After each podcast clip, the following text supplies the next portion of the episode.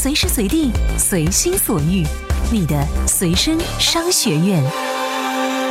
这里是充电时间。大家好，我是文涛，欢迎各位爱思考、喜欢分享的朋友们收听我们的充电时间，来为自己补充电量。我们的节目是有几天没有更新了，很多听众啊是在我们的后台留言说，节目为什么不更新了呀？我每天都是在等着你们的节目呢，都已经是成习惯了，每天晚上不听那是睡不着觉啊。在这里呢，文涛是向各位表示抱歉，没能及时的更新。那这几天呢，文涛是和我们的小伙伴们啊，是去做了一件非常有意义的事情，就是给大家带来了新的福利礼品。上次充电时间福利一点零的活动啊，也是给大家带来了十本当下最热销的书籍，而这一次的福利活动呢，将给您送出的是一百本畅销书。那么具体的福利的礼品是什么呢？今天您在我们的充电时间微信公众号中回复“福利”两个字，您将会看到具体的礼品展示以及获取的方式。好了，节目开始，给大家送完福利之后，接下来进入到我们今天的充电时间干货分享。专属于创业者的行动力量和商业参考，充电时间 TMT 创业者频道。我们在二十九期的节目当中啊，是聊到过陌陌是成功的戳破了移动社交的创业泡沫。那文涛最近是发现啊，在这个陌陌上市之后呢，它是从一个约的工具，是转身变成了一个生活的服务平台。现在啊，我们是可以在陌陌中找寻到许多同城的服务，比如说招聘啦、租房啦、二手车等等，还可以在陌陌中发现附近的店铺，可以给身边的漂亮姑娘那是送上一份礼物。而这个对于陌陌来说，它是从附近的人，现在是已经升级为了附近的生活。陌陌的这个转身呢，还的确是有点华丽。那么，基于陌陌的这种发展态势呢，有人就喊出了这样一个口号：陌陌是中国最适合做 O2O 的公司。其实，当我看到这句话的时候，确实挺好奇的，因为现在有非常多非常火热的 O2O 公司，为什么陌陌会最适合呢？于是啊，我们的编辑团队就为大家找到了下面的这篇文章，来给大家分析分析。我们先来看看互联网行业正在发生的几个现象级的事情。首先是共享经济，Uber 大家都知道吧？它被称为美国这几年唯一的现象级互联网公司。在中国呢，滴滴快滴也是家喻户晓。他们啊都是基于一种移动网络去中心化的模式，这种模式被总结为共享经济，某种场合也被称为分时经济，就是由第三方创建一个以信息技术为基础的市场平台。个体借助这些平台来交换物品、分享知识或者筹集资金，它强调的是一切闲散资源的最大化利用。第二是 O2O，就是线上线下互动。马云两年前说 O2O 就像四五点钟的太阳，还没成气候，而今年呢，显然已经是日出东方了。比如说滴滴和快滴的合并，五八赶集的合并，窝窝赴美上市，这些资本现象反映的是行业日趋成熟。巧合的是，连中国政府也开始支持这一趋势。互联网加已经成为挽救经济颓势的良药。第三是个体解放，互联网中的个体解放可谓是淋漓尽致。比如说美甲师、厨师、月嫂等等，这些只要是有点技能的人都可以通过 APP 接单。教师、医生、律师这些受雇于组织的人也开始直接通过互联网提供服务。就算是普通人，也有机会通过互联网分享自己的时间和技能。在 Web 2.0时代之后啊，就有投资人提出这样一个概念：SLM 是未来的三大趋势，即社交、本地、移动。这个概念似乎到今天才得到了验证。今天的分享经济 O2O 个体解放，不正是得益于社交、本地和移动吗？我们再回头过来看看陌陌，他正在做的和准备做的，似乎和这三点完美的匹配起来了。人与人的关系是社交，附近的人与生活是本地，只有 APP 没有网站，是完全的移动化。微信和 QQ 是社交领域的霸主，但在本地化上却没有陌陌这么明显。微信和 QQ 上只加熟人，且没有特别的位置属性，这与陌生人和本地生活服务本质是矛盾的。而五八赶集这些垂直的 APP 却又少了社交，社交意味着高频、刚需以及精准的需求发现，因此我们不难发现，为什么陌陌会做那么多与社交不相关的应用，因为它已经被打造成了一个本地的发现平台，似乎什么都可以做到。这样看来啊，具备社交、本地和移动三大特征的陌陌，确实是比较适合做 O2O 平台的。但是未来的事儿，谁又能百分之百说得准呢？最开始的时候啊，人们也是帮陌陌设想过许多的结局。而现在陌陌所呈现出来的这个样子啊，也是和当初很多人给陌陌设想的那个结局是完全不一样的。或许哪天他也会被某批创业黑马砸了场子，哎，这也说不定啊。又或许这样一批黑马就是现在正在收听充电时间的你，也是非常有可能的。好了，以上的参考内容要十分感谢专栏作家罗超的提供。对于陌陌后续的发展，我们也会持续的关注。接下来我们继续来给您分享干货。这里是充电时间 TMT 创业者频道。这最近啊，文涛身边有不少的朋友都成了可穿戴设备的用户，看他们一个个是把造型时尚、科技感十足的手环啊、手表啊，是摆弄来摆弄去的，确实是非常潮的样子。我们充电时间的微信群里啊，也是讨论过这个可穿戴设备的创业问题。不过啊，对于这个领域的创业，网上还是有很多呼吁不要去盲目跟风的声音，说这一行业水是非常的深，是淹死了很多的人。那这个行业里面到底是深到什么样的程度呢？来听听律师王新瑞的说法。近几年，可穿戴设备成为了 TMT 创业的热点之一。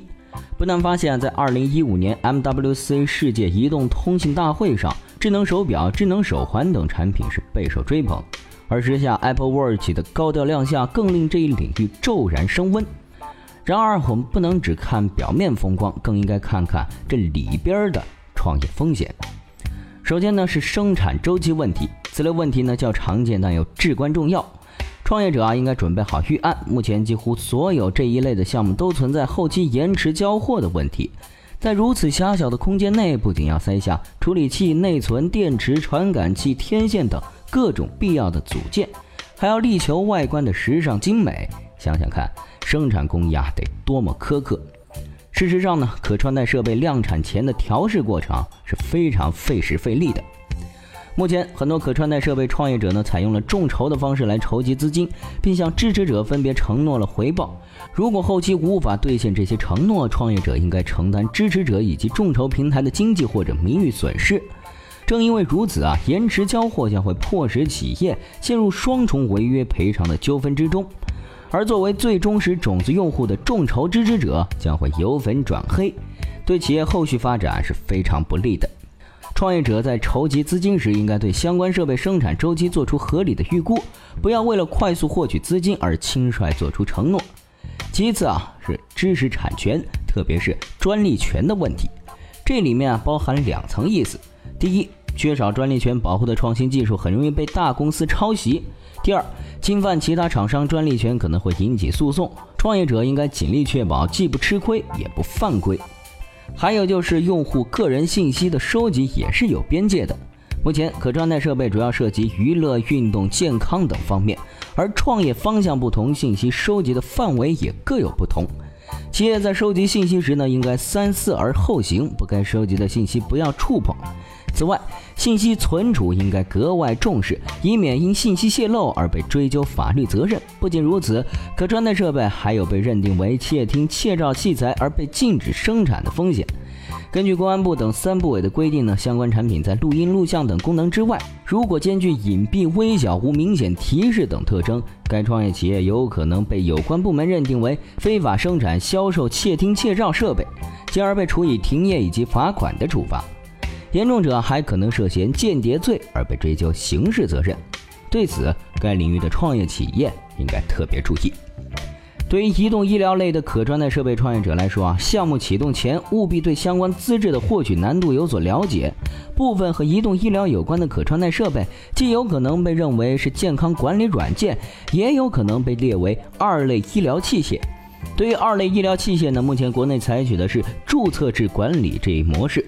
这一类可穿戴设备的创业者在开发产品的同时，应该向有关部门申请注明，并认真进行临床试验。从行业现状来看，目前国内这一类的生产企业很少申请医疗设备许可证，而该类设备的数据准确性呢，已经遭受了不少的质疑，其结果并不被专业医疗机构认可。对此啊，创业者最好根据各自产品的实际情况，及时与监管部门沟通，以取得相应的资质。看来这潮流的背后确实是有非常多的文章，又是间谍罪，又是进行临床实验的，还真不是谁都可以去淌这趟浑水的。在这里啊，文涛还是要提醒各位创业者们，法律的红线可千万别去触碰，最后很有可能得不偿失，功亏一篑。发现高效能生活的第二十五小时，这里是充电时间。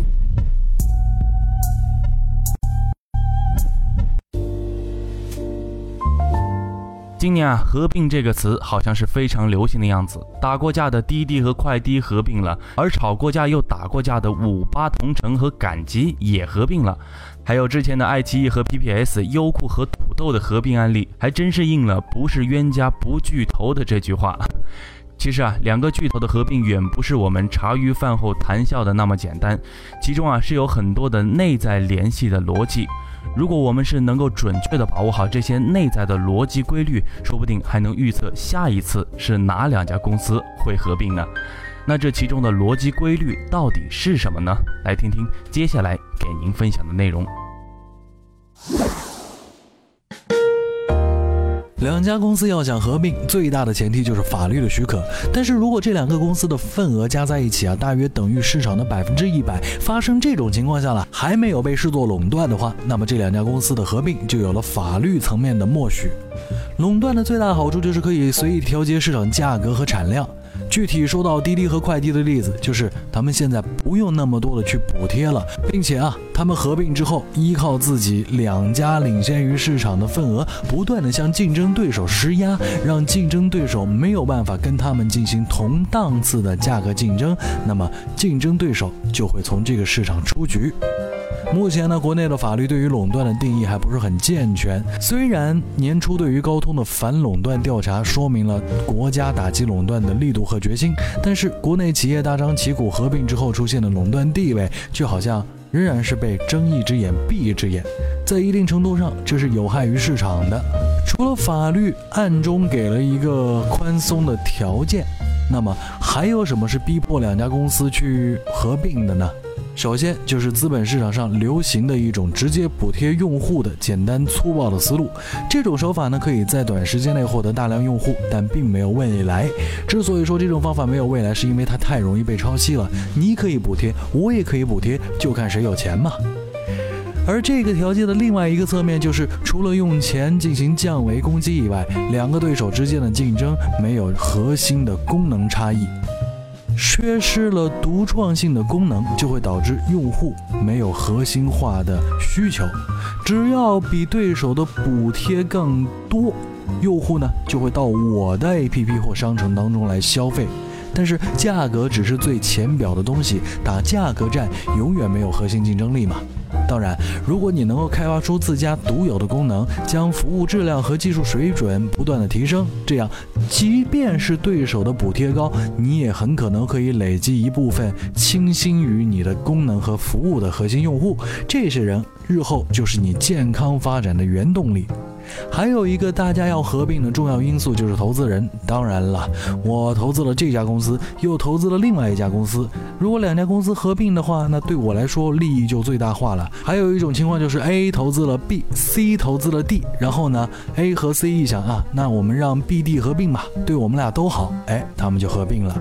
无论是爱奇艺兼并 PPS，还是优酷和土豆的合并，这都是资本背后的一个重大的推动原因造成的。还有一种情况就是专利，比如说诺基亚和微软的合并就是符合这个条件，因为他们专利是互补的。但是在中国却不大可能出现这种情况，因为咱们的公司要么都没什么专利可以互补，要么专利对另外一方不是很有用，或者因为国内于专利的抄袭法律不是很清晰，尤其是在外观抄袭方面啊，所以就让国内很多互联网公司存在你抄我，我抄他的行为。这一条虽然说是发达国家互联网公司或技术型公司合并的理由，但在我们国内似乎却不是这个原因。以上内容要感谢 iTunes 专栏作家凯明的提供。这里是充电时间 TMT 创业者频道。如果大家觉得我们的节目哎有点意思，又有点内容给你提供，欢迎关注我们的微信公众号“充电时间”。同时，我们也欢迎热爱思考以及善于分享的朋友们加入到我们的线下交流群来与我们交流互动。在充电时间的公众号中点击线下交流按钮就可以找到我们了。还有最后一件事，就是别忘了期有福利哦！记得在公众号中回复“福利”两个字，获取我们给您精心准备的礼物。好了，以上就是本期充电时间 TMT 创业频道的全部内容，感谢您的收听，我是文涛，我们下期再见。这里是 TMT 创业者频道。